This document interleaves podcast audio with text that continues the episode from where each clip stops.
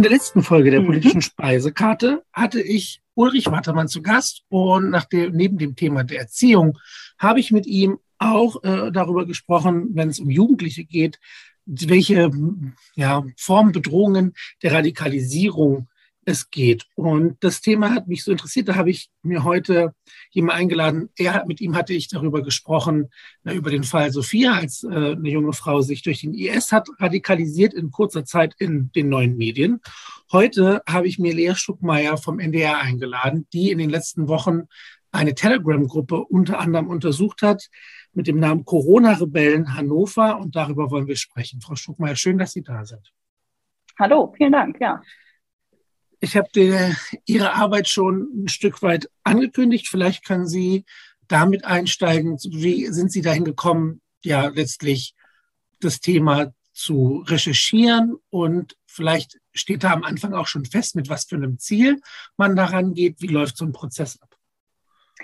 Also der Prozess hat eigentlich sehr, sehr lange gedauert und der dauert auch schon so lange, wie die Pandemie dauert. Wir haben uns ähm, bei Panorama 3 natürlich von Anfang an, ähm, von Beginn an der Pandemie, immer damit beschäftigt, was, was sind jetzt so wichtige Fragen, die wir irgendwie behandeln müssen, ähm, was ich sag mal ein bisschen analytischer sich auch mit der Gesellschaft gerade ähm, beschäftigt. Und dann sind wir eben auch sehr früh, wie viele andere auch, ähm, am Anfang auf diese Hygienedemos, wie sie damals noch genannt worden sind, gestoßen. Und ähm, dann bin ich eigentlich, ich glaube, das war April, Mai 2020, auch in die ersten Telegram-Gruppen mit eingetreten.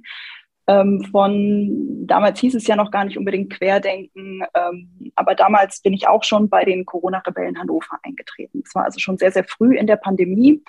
Wir haben dann auch ähm, Mai 2020 den ersten Beitrag gemacht über ähm, diese Corona-Demos. Da ging es dann schon um den Antisemitismus, so ein bisschen als verbindendes Element auf den Demos.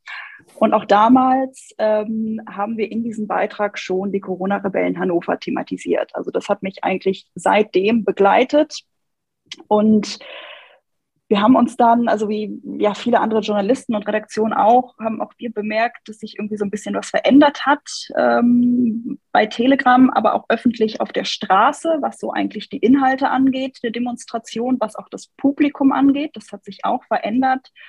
Und wir haben dann nach vielem und lange, lange hin und her überlegen, ähm, haben wir uns dann dazu entschieden, nochmal einen Beitrag zu machen zu ja auch vor allem mit dem Fokus der Radikalisierung. Und dann war eigentlich sehr schnell auch wieder klar, dass äh, dort die Corona-Rebellen vorkommen müssen, ähm, weil ich keine Gruppe so intensiv und so lange eigentlich beobachtet habe und ähm, ja, weil mir die von Anfang an schon als sehr, sehr ähm, krass und explizit einfach aufgefallen ist. Wir haben jetzt beide das Wort Radikalisierung schon in den Mund genommen. Sehen wir uns ähm, Teile der Medien an. Du, ähm, kommt ja oft einfach die Verteidigung, Menschen, die da partizipieren. Wir gehen derzeit nur spazieren, wir wollen nur unsere Freiheit, es geht hier um mhm. unsere Rechte und das sei ja alles gar nicht so schlimm.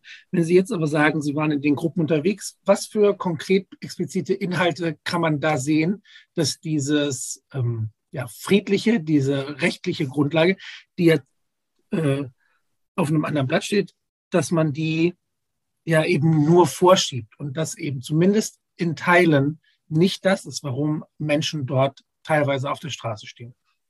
Mhm. Also ich glaube, es ist auch, man muss es auch sehr differenziert betrachten und vielleicht werde ich jetzt schon so ein bisschen klein-klein, aber von Anfang an, seitdem es dieses Corona-Protestgeschehen auf der Straße gibt, gab es ja schon immer sehr radikale, sehr extreme Teile und auch gerade bei den Corona-Rebellen Hannover ähm, waren von Anfang an auch die, die Nachrichten sehr auf, ich sag mal, Umsturz fokussiert. Es gab auch von Anfang an krassen Antisemitismus. Es gab auch von Anfang an Gewaltfantasien und Mordfantasien.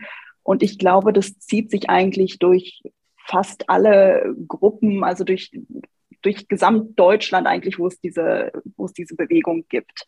Was sich jetzt aber irgendwie verändert hat und gerade auch seitdem, ähm, seitdem diese Demonstrationen ja Spaziergänge genannt werden, ist, dass die Bewegung ja irgendwie gerade gefühlt in den letzten Monaten, manchmal auch schon, manchmal dauert das auch schon länger, aber dass diese Bewegung einfach so eine Schwungmasse bekommen hat. Also die sehr radikalen Teile, auch die offen rechtsradikalen ähm, Personen haben einfach ja jetzt so eine große Schwungmasse von Personen bekommen, die ja von den Behörden teilweise als, äh, als bürgerlich, als bürgerliche Mitte oder als politisch nicht zu, zuordnen bezeichnet werden. Und das ist für mich eigentlich eher das, was ich als Radikalisierung bezeichnen würde. Das sind gar nicht unbedingt die Personen, die, ähm, die ganz offen rechtsradikal sind, die auch schon vorher so drauf waren. Es sind gar nicht so unbedingt die, äh, die Personen, die, die so ganz krass explizit auch bei Telegram auftreten, sondern für mich zeigt sich die Radikalisierung wirklich eher bei der großen Masse an Menschen, die von sich behauptet, dass sie bürgerlich sind, dass sie nicht rechts sind, aber die mit den Rechten dort auf der Demo kein Problem haben, die auch mit Aggressionen aus der Gruppe kein Problem haben, die kein Problem damit haben, wenn am Rande der Demos Polizisten und äh, Journalisten angegriffen werden. Und die, glaube ich, sich von den, ich sag mal, ganz krassen Personen in den Gruppierungen einfach sehr schnell auch mitreißen lassen. Da ist mir in einem der Beiträge auch aufgefallen, da sagte die Frau, ne, das hindert mich nicht daran, hier mitzulaufen, mhm. in Bezug ja. darauf, äh, wenn man angesprochen wird, was da sonst für Menschen sind. Und sie begründet das dann mit eben, es geht hier um mich. Und das ist ja schon tatsächlich wahnsinnig spannend auch zu untersuchen, wie, wo die Motivation liegt, zu sagen, ich akzeptiere ein gewisses Maß an Gewalt ein extremes Maß an Gewalt, weil es eben meinem Bedürfnis da jetzt gerade entspricht. Sie hatten auch schon, bitte erst wieder. Ich ja, genau, und ich, ich äh, wollte noch hinzufügen, also genau da ist ja dann schon was passiert. Ne? Also da ist ja in den Köpfen schon, schon was passiert. Ne? Und wenn man mal diese Demos beobachtet, ich war jetzt das letzte Mal am, am 8. und am 15. Januar hier in Hamburg, der großen Masse, die, sehen ja, ne, also die sehen ja normal aus. Ne? Die haben da ihre bunten Regenjacken an, manchmal hängen sie sich noch irgendwelche Lichterketten oben, äh, gut, ist auch schon ein bisschen skurril, ähm, aber die sehen ja jetzt nicht so aus, als ob sie, ähm, die sehen ja nicht aus, wie wir uns Nazis vorstellen. Ne? Das ist es ja eigentlich.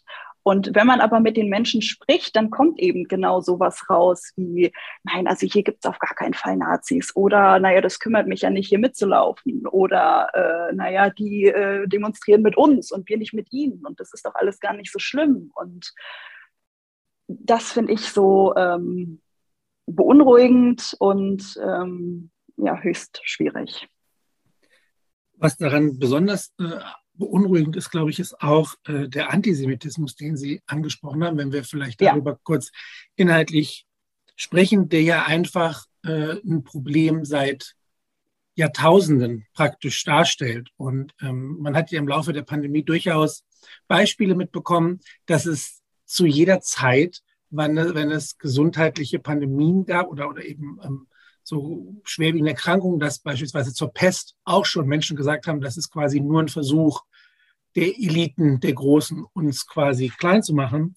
Und es ist, glaube ich, bedrohlich, wie schnell auch heutzutage mit all den Informationen und der letztlich Bildung, die uns zur Verfügung steht, solche Stereotypen hervorgeholt werden. Und dann, hm. so wie Sie es ansprechen, welch große Masse das eben einfach äh, mobilisiert. Ne? Ich hatte das in der Uni, da ging es um, um die Sozialpolitik und so weiter. Und dann habe ich auch vermutet, also ich glaube, der Teil ist eben sehr, sehr groß, der so denkt und jetzt sich mobilisiert, gestärkt fühlt, weil eben das in den Medien präsenter ist, aber es sonst unter dem Radar laufen lassen würde. Können Sie vielleicht dazu sagen, diese Inhalte, die haben Sie gesagt, glaube ich, sind sehr schnell aufgetaucht in diesen Gruppen. Da ist man sehr schnell dabei. Wie genau sieht das aus? Auf welche Stereotypen verweist man da? Und haben Sie möglicherweise ein paar Hintergrundinformationen, warum immer der Antisemitismus dafür herhält, sich dazu mobilisieren? Mhm. Naja, es sind ja vor allem auch die, die Verschwörungsideologien, die Verschwörungserzählungen, die ja seit Beginn der Pandemie eigentlich ähm, da waren, genutzt worden sind. Und die meisten Verschwörungsideologien haben ja eigentlich einen antisemitischen Kern. Ne? Also es sind ja genau diese Erzählungen, wie da oben ist, die da oben, da gibt es eine Elite, die bringt jetzt die Pandemie über uns, die will uns steuern. ähm, aus irgend so welchen äh, schlimmen, bösen Gründen denkt sich jetzt jemand aus, dass wir hier eine Pandemie haben. Ähm, dahinter stehen ja eigentlich fast immer antisemitische Denkmuster. Und gerade in diesen Gruppen, ähm, die haben sich ja auch zusammengeschlossen eigentlich durch diese Verschwörungsideologien und äh, dadurch, dass sie das Gefühl hatten, diese Pandemie ist nicht echt oder sei nicht so schlimm und ähm, die hätte sich jemand ausgedacht. Und deshalb war natürlich der Antisemitismus von Anfang an auch Teil dieser ähm, Querdenker, Corona-Leugner-Community, nenne ich sie jetzt mal. Und auf den Demos, also hier muss ich nochmal sagen, also Mai 2020 haben wir das erste Mal über den Antisemitismus da berichtet. Ne? Also es war wirklich von Anfang an Teil und es war von Anfang an total offensichtlich. Und wir haben da Menschen gefragt, wir sind teilweise auch gezielt zu Personen hingegangen, die für uns normal in Anführungszeichen aussahen, die für uns harmlos aussahen, die für uns bürgerlich aussahen. Ne? Manchmal sogar so Typ Unternehmer mit Hemd. Ne? Und die haben wir gefragt, was, warum demonstrieren Sie hier? Was denken Sie? Was, was steckt denn dahinter? Was passiert denn hier gerade?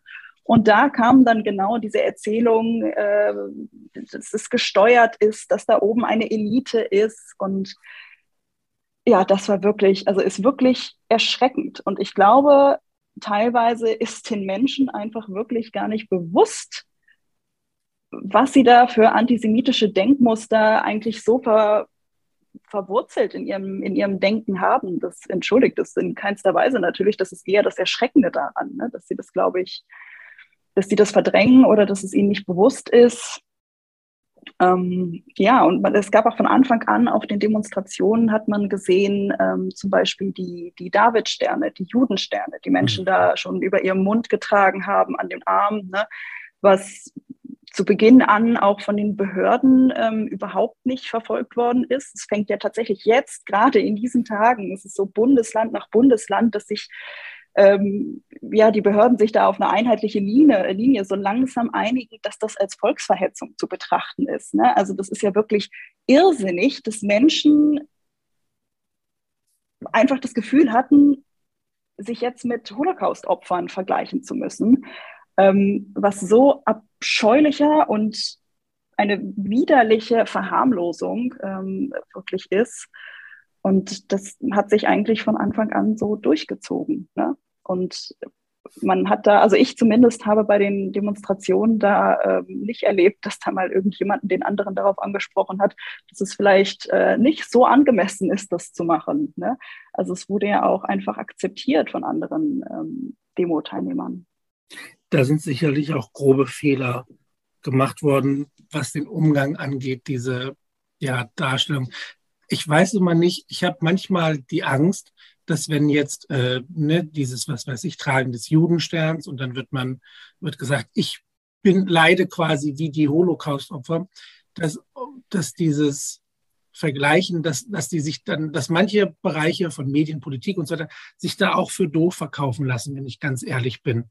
Also, dass die sagen, ja, wir schimpfen ja nicht konkret auf diese Gruppe, sondern wir leiden genau wie die und dass da irgendwie ein Zögern gibt, das ganz klar abzuurteilen, das ist, glaube ich, für sehr viele Menschen nicht verständlich gewesen, weil es eben so eine ja, pervertierte Form des Antisemitismus ist, finde ich noch mal krasser als zu sagen, ja, vielleicht nicht krasser, aber eben ne, zwischen die Weltverschwörung und ich leide genau wie die.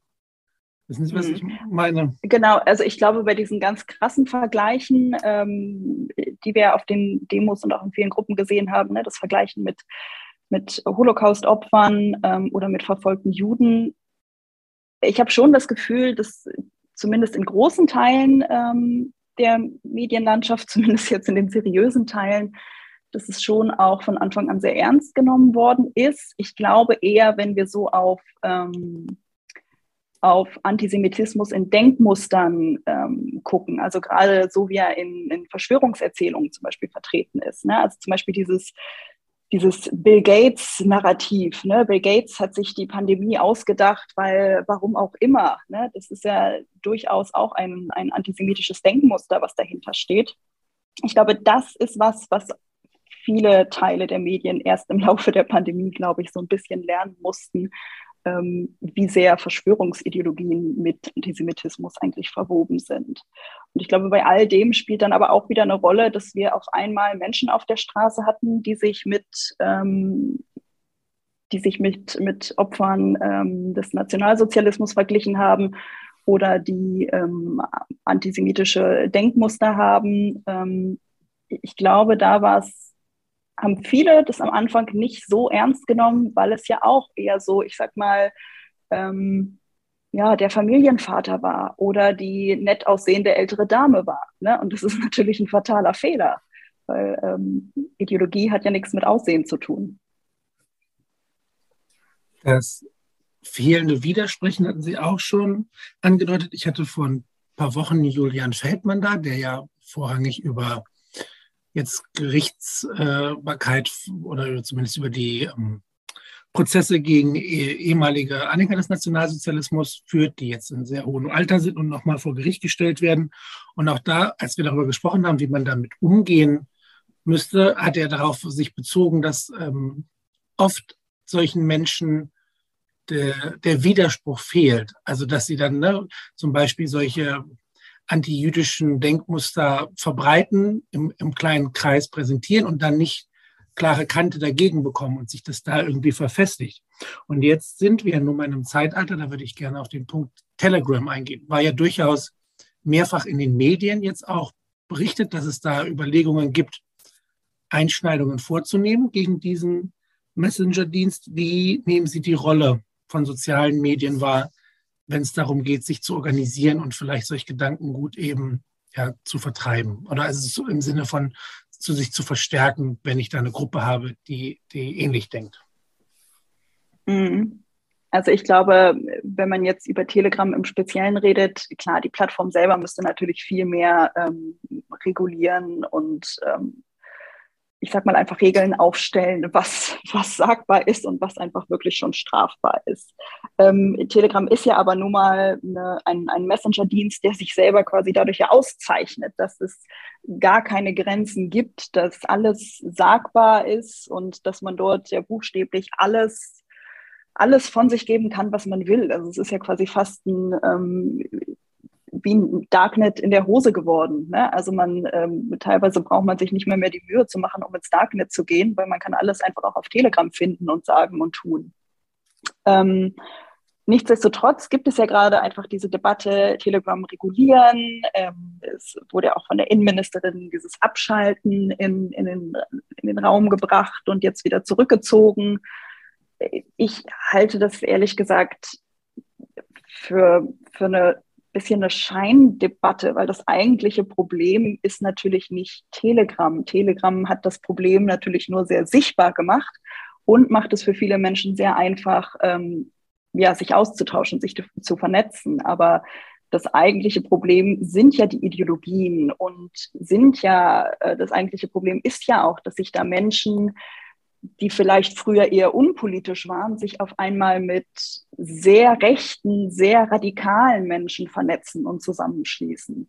Ähm, und dieses Problem hat Telegram eher sichtbar gemacht. Und jetzt ist natürlich die Frage, ja, wenn man Telegram jetzt reguliert oder abschaltet oder was auch immer, ähm, dann wird das ja nicht einfach aufhören. Die Menschen werden ja nicht einfach aufhören, ähm, so zu denken, wie sie es jetzt tun, sondern ich sag mal, dann, wenn man noch ein größeres Problem hat, verlagert sich das eher noch in den Untergrund, wo man die Menschen möglicherweise noch schlechter finden kann.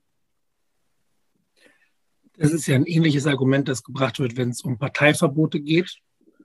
Ne, wenn, wenn, wir darüber sprechen, dass dann eben die, das Gedankengut natürlich nicht dadurch weggeht. Was mich jetzt, ähm, bevor wir zu, zu noch ein bisschen zu den Inhalten kommen, sehen Sie da auch mehr, äh, also die Medien in der Verantwortung, damit umzugehen. Also klar, irgendwie als Lehrkraft für Politik sehe ich mich natürlich in der Verantwortung, dauerhaft das präsent zu machen, darüber zu reden und so weiter. Aber mhm. gestern, ich weiß nicht, ob Sie es mitbekommen haben, da hat ja Florian Schröder seine neue Partnerin vorgestellt, mit der er jetzt äh, im Fernsehen zu sehen ist. Mhm. Ich, ja, ganz kurz so zum Kommentar am Rande. Ich dachte ehrlich gesagt am Anfang, als ich das gelesen habe, das wäre jetzt ein Witz, also es wäre jetzt Satire. Ich konnte gar nicht fassen, dass das jetzt, dass das ernst gemeint war. weil ich es so äh, absurd fand.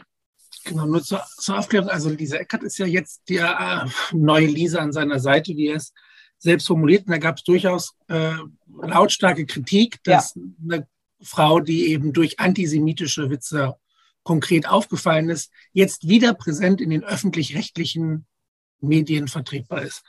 Wie würden Sie die Rolle der Medien wahrnehmen als jemand, der eben auch dort schaffend tätig ist?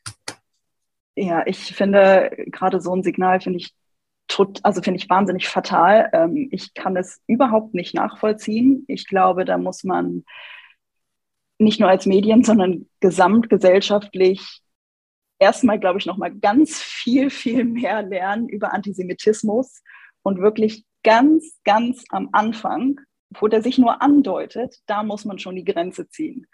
Und ich habe das Gefühl, also ich, ich kann es mir ehrlich gesagt nicht erklären, wie es zu sowas kommen konnte und überhaupt, wie es dazu kommt, dass gerade auch Medienschaffende, Menschen in den Medien, Journalisten nicht, nicht sofort erkennen, wenn der Antisemitismus vor ihnen steht. Ähm, ja, ich glaube, ich glaube, da muss man immer wieder sensibilisiert werden und ich glaube, Medien müssen immer wieder aufzeigen, ähm, ja, müssen immer wieder über Antisemitismus berichten, da wo er ist, ähm, um was dagegen zu tun. Ich finde es halt so, so gruselig, wenn wir über die, die Öffentlichkeitsdebatte sprechen, wenn solche Dinge geschehen. Und dann hört man aus konservativen bis reaktionären Kreisen, dass der öffentliche, öffentlich-rechtliche Rundfunk irgendwie den, den Grünen und Linken dient, ihre Propaganda zu betreiben. Und dann werden selbst irgendwelche solche Programme quasi noch nach links gestellt und das verzerrt so ein bisschen die Diskussion. Wir kommen zwar jetzt gerade ein bisschen weg von dieser Radikalisierung. Ich glaube aber, dass die Rolle der Medien äh, ja da eben auch sehr wichtig ist. Das finde ich immer auch noch erwähnenswert. Mhm. Ja, absolut. Absolut.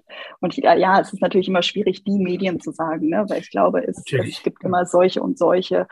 Ähm, aber bei Antisemitismus, also da gibt es ja nun wirklich, also finde ich, null Toleranz. Ähm, gerade auch als öffentlich-rechtliche Medien, denke ich, ist das ist der wirklich, also dass wir uns konsequent gegen Antisemitismus stellen, das sollte ja wirklich irgendwie ähm, das ein Fundament sein, auf dem wir auch stehen. Ähm, so verstehe ich das zumindest. Und ähm, ja, ich, ich hoffe, dass das, dass das so bleibt, beziehungsweise dass es so wird, da wo es noch nicht ganz angekommen ist. Wir haben jetzt ein zu Beginn ein bisschen darüber, also wir haben darüber gesprochen, wie die äh, Radikalisierung vor sich geht, wie diese äh, Demonstrationen eingenommen werden und dann eben äh, ja teils in Gewalt ausarten und die Gewaltfantasien auch über unter anderem Telegram verbreitet werden können. Was mich jetzt noch dazu interessiert, ist die Frage, wie Sie damit umgehen. In dem Beitrag, äh, den ich in den Show Notes verlinken werde, hatten Sie auch davon gesprochen, da waren Sie auf einem tatsächlich äh, realen Treffen, nicht nur online. Und da hieß es dann, man war froh, wenn das vorbei ist. Sind da mit einem Kollegen gewesen. Wie ja, beeinflusst das einen selbst, solche ja, dauerhaften Nachrichten zu untersuchen, nicht eben quasi ja Freude daran zu empfinden und sich bestätigt sehen, sondern das zu analysieren über so einen langen Zeitraum, wie Sie angesprochen haben, und das dann dieses gewaltbereite, bedrohliche real zu erleben. Hm. Also erstmal habe ich an mir selber gemerkt, dass ich gerade was Telegram angeht, total abgestumpft bin über die Monate. Ähm, also bei irgendwann, wenn man diese ganzen Gewaltfantasien, Mordfantasien gelesen hat, da, also da zuckt man halt gar nicht mehr, ne? wenn man es einfach so gewöhnt ist. Ähm, und ich erinnere mich, dann gab es ja vor einiger Zeit diese Tagesschau-Meldungen fast täglich Gewaltaufrufe, Mordaufrufe bei Telegram. Und da war ich dann das erste Mal wieder überrascht, weil ich mir dachte, ach, guck an, dann, das ist ja gar nicht normal, dass es da jeden Tag Gewalt- und Mordfantasien gibt auf Telegram. Ne, also das ist jetzt natürlich ein bisschen überspitzt, aber ähm, Kollegen haben da sozusagen, haben das nochmal richtig sortiert und haben da ähm, richtig mit einem System gesucht und haben dann eine Nachrichtenmeldung daraus gemacht. Und ich habe im Prinzip ganz unbewusst, habe ich genau das Gleiche gemacht über Monate und genauso gesammelt. Ähm, nur habe, glaube ich, einfach nicht mehr den Schritt dann zurückgemacht, um zu merken, oh, wie krass das eigentlich ist. Ähm, jeden Tag einfach so viel Gewalt und so viele Mordfantasien da zu lesen. Ähm, und gerade jetzt zuletzt, wo es dann darum ging, ähm, tatsächlich diesen Beitrag zu machen, äh, wo man dann auch alles nochmal genau sammelt und sortiert und nochmal durchliest, da habe ich auch wirklich gemerkt, dass ich einfach echt nicht mehr äh, so gut schlafen kann, ne? weil das beschäftigt einen natürlich schon, dass man weiß, ähm, ja, wie viele Menschen eigentlich gerade draußen sind und äh, wovon die so träumen, ne? wen sie gerne umbringen würden. Und teilweise ist es ja auch, ähm, wurde es in den Gruppen immer wieder sehr spezifisch schon beschrieben, äh, wie die Personen sich das vorstellen würden, so ein Mord. Und ähm, das macht in einer gewissen Weise schon Angst, ähm, wenn man darüber nachdenkt, wie das auch von den Behörden behandelt wird und ähm, wie viel Zuspruch diese Menschen dann kriegen in der Gruppe. Also das ähm, ja, macht schon was mit einem, um es so äh, platt auszudrücken. Und in der, in der Gruppe selber im Wald, ähm, das, das ging eigentlich. Ne? Also das war jetzt nicht, ähm, man, wir haben uns dann natürlich gut darauf vorbereitet. Ähm, das Schwierigste oder das, ich sag mal, das Anstrengendste war ähm, dann natürlich irgendwie da reinzupassen, ne, dahin zu gehen und ähm, ja, so zu wirken, als würde man dazugehören. Was wir, glaube ich, im Endeffekt gar nicht so wirklich gut gemacht haben. Ähm, ich glaube nicht, dass das besonders überzeugend war. Ähm, aber das ist ja auch, ähm, das spricht ja sozusagen auch für sich, dass ich glaube, die Menschen dort vor Ort gar nicht so wirklich interessiert äh, jetzt an uns beiden komplett fremden Menschen waren. Ähm, sie wollten auch gar nichts groß über uns wissen. Ähm, von daher mussten wir uns da auch ehrlich gesagt gar nicht so sehr verstellen, ähm, weil sich sehr viel ähm, dort im Wald bei dem Treffen sich um sich selbst gedreht hat quasi. Ähm, aber ja, nichtsdestotrotz, genauso wie wir es auch im Beitrag gesagt haben, ähm, waren wir sehr froh, als das Ganze dann äh, zu Ende war, weil es wirklich eine sehr obskure und ich bin auch davon überzeugt, gefährliche ähm, Parallelwelt ist. Schreckt sowas ab von der investigativen Arbeit, die Sie leisten? Ja, wie bitte? Ich habe das gerade akustisch also, nicht. Äh, ich, ob sowas abschreckt, wenn man solche Erfahrungen macht, von dem, von der wichtigen Arbeit, die sie leisten, dass man sagt, sowas kann ich mir gar nicht über Jahre vorstellen, immer, weil wir sind jetzt klar bei diesem Thema, aber es gibt ja noch andere Bedrohungspotenziale und es kann ja immer wieder sein, dass man Dinge aufdeckt, die einen vielleicht schlecht schlafen lassen. Hm. Also ich kann das gut verstehen, wenn, wenn das manchen, ähm, ich, ich fange nochmal an, ich kann das gut verstehen, wenn es ähm, manchen Menschen so geht. Ähm, also ich fand es ja persönlich jetzt auch nicht so super leicht, aber verglichen mit anderen Themen würde ich sagen, ist das jetzt auch nicht das Belastendste, mit dem man sich beschäftigen kann. Äh, man ist halt einfach nur sehr viel in einer digitalen Welt, der sehr viel über Hass und Gewalt äh, sich dreht. Ähm, aber mich reizt sowas eigentlich eher, weil es sind ja eigentlich genau die Sachen, die, ähm, wo niemand möchte, dass dass äh, die Presse dabei ist, dass Journalisten dabei sind und ähm, ja, von daher finde ich das eigentlich sehr spannend, auch wenn es nicht ganz einfach ist und wenn man sich manchmal dann sehr lange dahinter hängen muss. Ähm, aber genau das finde ich sind eigentlich so die interessanten Themen und die spannenden Recherchen. Meine abschließende Frage ist nach all dem, was wir uns jetzt, was Sie uns vor Augen geführt haben, da wird ja immer wieder gefordert, eine Rückkehr zur Normalität, eine Rückkehr zu der Zeit vor der Pandemie, also jetzt ganz im Allgemeinen, nicht nur von den Menschen, die auf den Demos sind, glauben Sie, nach dem, was Sie so in den letzten äh, Monaten bis Jahren erlebt haben, dass so eine Rückkehr möglich sein wird? Oder sehen Sie das eher als die Zeit nach der Pandemie, die eben anders ablaufen wird, Schrägstrich muss? Meinen Sie jetzt so gesamtgesellschaftlich oder ähm, in Bezug auf das Protestgeschehen? Vielleicht können wir beides. Sehen Sie da einen Unterschied oder können wir auch gerne ja. Also ich glaube in Bezug auf das Protestgeschehen, ähm, ich habe tatsächlich schon ein, zwei Mal auf Demos gefragt, ähm, was ist denn jetzt, wenn Corona vorbei ist, ob sie dann nicht mehr demonstrieren gehen. Und da war tatsächlich die erste Antwort, ja, weiß ich nicht, ehrlich gesagt. Ähm, und ich glaube, das ist es auch so ein bisschen. Also wenn wir uns das Protestgeschehen angucken, äh, klar, da haben wir so Nazi-Teile, die früher mal aktiv waren, die jetzt wieder sich mobilisieren. Ähm, gibt auch schon die ganze Zeit aktive Teile, die da waren, die das ja nutzen. Ähm, und dann haben wir aber diese ganzen, ich nenne es jetzt mal vermeintlich bürgerlichen ähm, Personen. Und die, glaube ich, lassen sich auch äh, in der nächsten Krise sehr leicht wieder mobilisieren, sozusagen für, für bestimmte Zwecke. Ne? Ähm, gerade wenn es Menschen sind, die anfällig sind für Verschwörungsideologien. also ich glaube,